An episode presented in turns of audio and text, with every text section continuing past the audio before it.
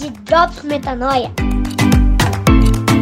Testemunhando mais uma vitória da fé sobre o medo.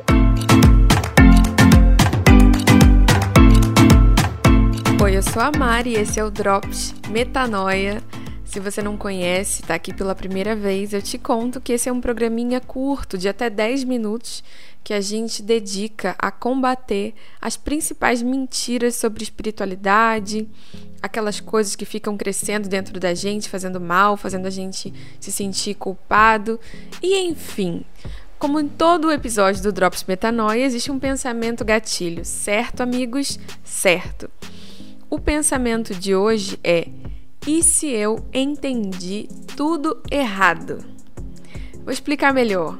Tem gente assim que está no processo de, de pesquisa, se interessa por esse assunto, sobre Deus. E quem nunca pensou, mas e se, sei lá, o hinduísmo estava certo? E se essa igreja aqui tá, tá, tá errada, né? Será que tem a igreja certa? Será que se eu tiver o um entendimento perfeito, algum ser humano teve a iluminação perfeita, o entendimento racional é, inquestionável de quem Deus é, e eu não conheci o que esse ser humano disse, eu tô aqui a, articulando toda a minha espiritualidade num entendimento errado, cara, eu já conheci muitas pessoas que têm essa dúvida, esse medo. É, às vezes não é algo tão profundo assim. Às vezes é, é simples como um: será que eu não tô só louca mesmo? Será que isso não é esquizofrenia? Mas enfim, acho que já deu para você entender o assunto da prosa de hoje. Então, let's bora desatar esse nó.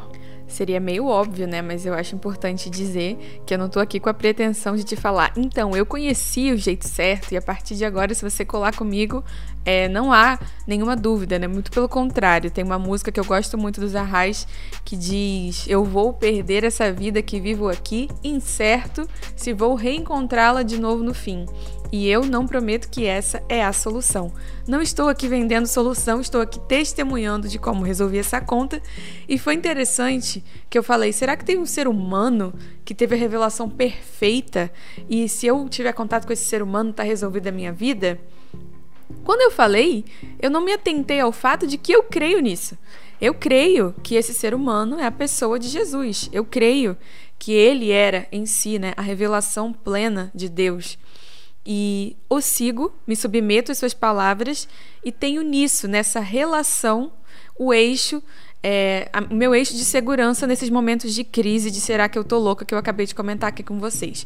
Foi interessante falar de relação, porque quem caminha comigo sempre ouve sobre isso que o Evangelho não é uma teoria racional de como você pode se aproximar de Deus. Não é uma entre as milhares de teorias racionais por meio das quais você poderia se aproximar de Deus. Teorias racionais para se aproximar de Deus, do divino, são religiões. O Evangelho é o testemunho de uma relação. O Evangelho é o testemunho de até onde um pai foi para alcançar os seus filhos, para se relacionar com seus filhos. Não é à toa que Jesus falou para a gente pregar o evangelho por meio do discipulado, deixando inclusive o exemplo sendo uma pessoa super poderosa que poderia resolver vários problemas da humanidade, como lá no deserto deu para ver, né, Satanás oferecendo para ele ser rei sobre a terra, para ele fazer acontecer, transformar pedra em pão. Não, ele se restringiu a cumprir a sua missão na zona geográfica ali da onde ele nasceu e arredores, conviveu a maior parte do seu ministério nesses três anos com 12 pessoas simples em quem a sociedade não depositava grandes esperanças. E, enfim, esse exemplo de relação como forma por meio da qual o evangelho se passa é, fala muito sobre o quanto essa dúvida de que se você entendeu alguma coisa errada, você vai é, se ferrar. Você cria um Deus disposto a maltratar aquelas pessoas que não entenderam o que ele quis dizer. Um Deus complicado, disposto a complicar a vida dos seus filhos. E isso é muito grave, porque isso tem acontecido muito. E o pior, se a imagem de escultura que você criou reflete esse Deus que precisa que você entenda certinho, certamente essa imagem reflete você mesmo. E você é uma pessoa que trata mal as pessoas que não entendem como você entende e que acha que você consegue melhorar a vida das pessoas com opiniões sobre a vida delas e não com amor genuíno, né? Afinal, o ser humano que veio com a revelação perfeita de Deus simplificou tudo em um mandamento. Ele falou: "O meu mandamento é esse: amem uns aos outros como eu amo vocês". E existem algumas pessoas que leem esse versículo e falam: nossa, esse Jesus do amor, esse Jesus fofinho não é suficiente. Deus é amor, mas é justiça.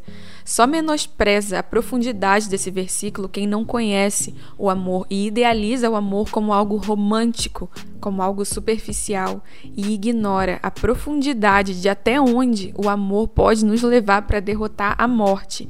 Amor é o que Deus teve ao ver seu filho esmagado, torturado por todos nós, sabe? O que há de romântico em um pai ver o assassinato do seu filho? Quem acha que o amor não é suficiente é porque está ignorante a experimentação desse amor na prática.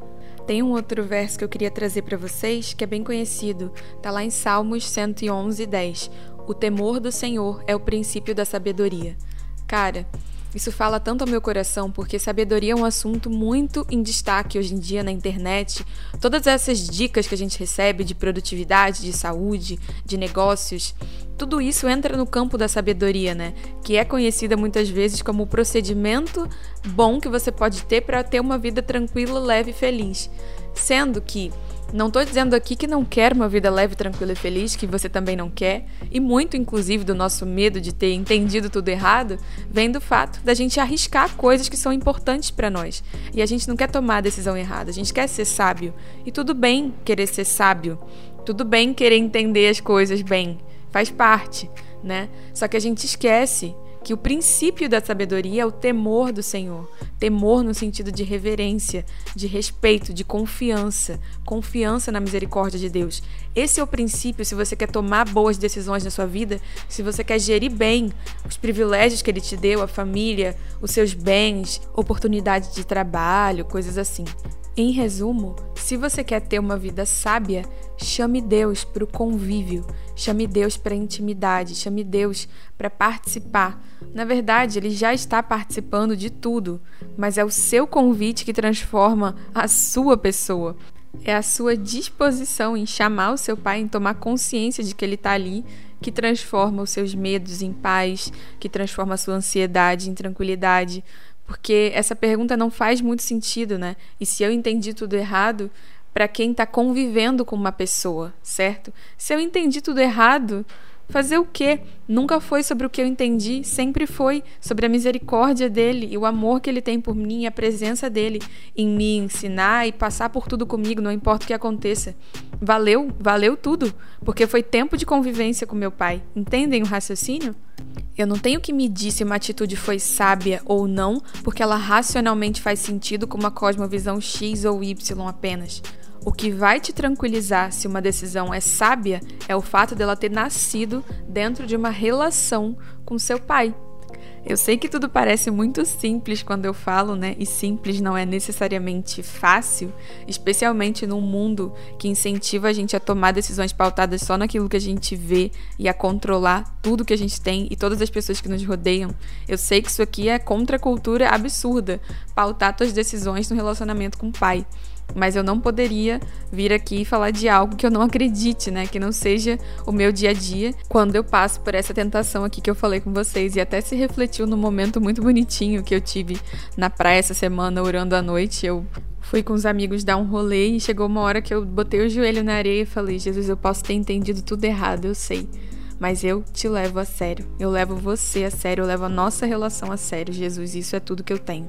Diante de tudo isso, acho importante a gente se confrontar, a gente confessar que a gente ama a Deus, mas que vez ou outra a gente duvida da bondade dele, a gente desconfia da bondade dele, quer tomar o controle e que você confesse essa fraqueza, porque Ele é poderoso e justo para perdoar, te encher de abraço, de consolo através do Espírito Santo. E eu gostaria de encerrar esse episódio com uma citação que me marcou muito e consolidou a minha relação com Deus desde a minha infância, quando eu abri um disco de um tio meu e estava lá essa frase escrita. Vou ler aqui para vocês. Se eu te adorar por medo do inferno, queima-me no inferno. Se eu te adorar pelo paraíso, exclua-me do paraíso. Mas se eu te adorar pelo que tu és, não esconda de mim a tua face. Essa frase é atribuída a Rabia, 800 depois de Cristo, não sei falar o nome dessa pessoa, mas o importante é que você se lembre que o evangelho é o testemunho de até onde Deus foi para alcançar você. E até a próxima, viu?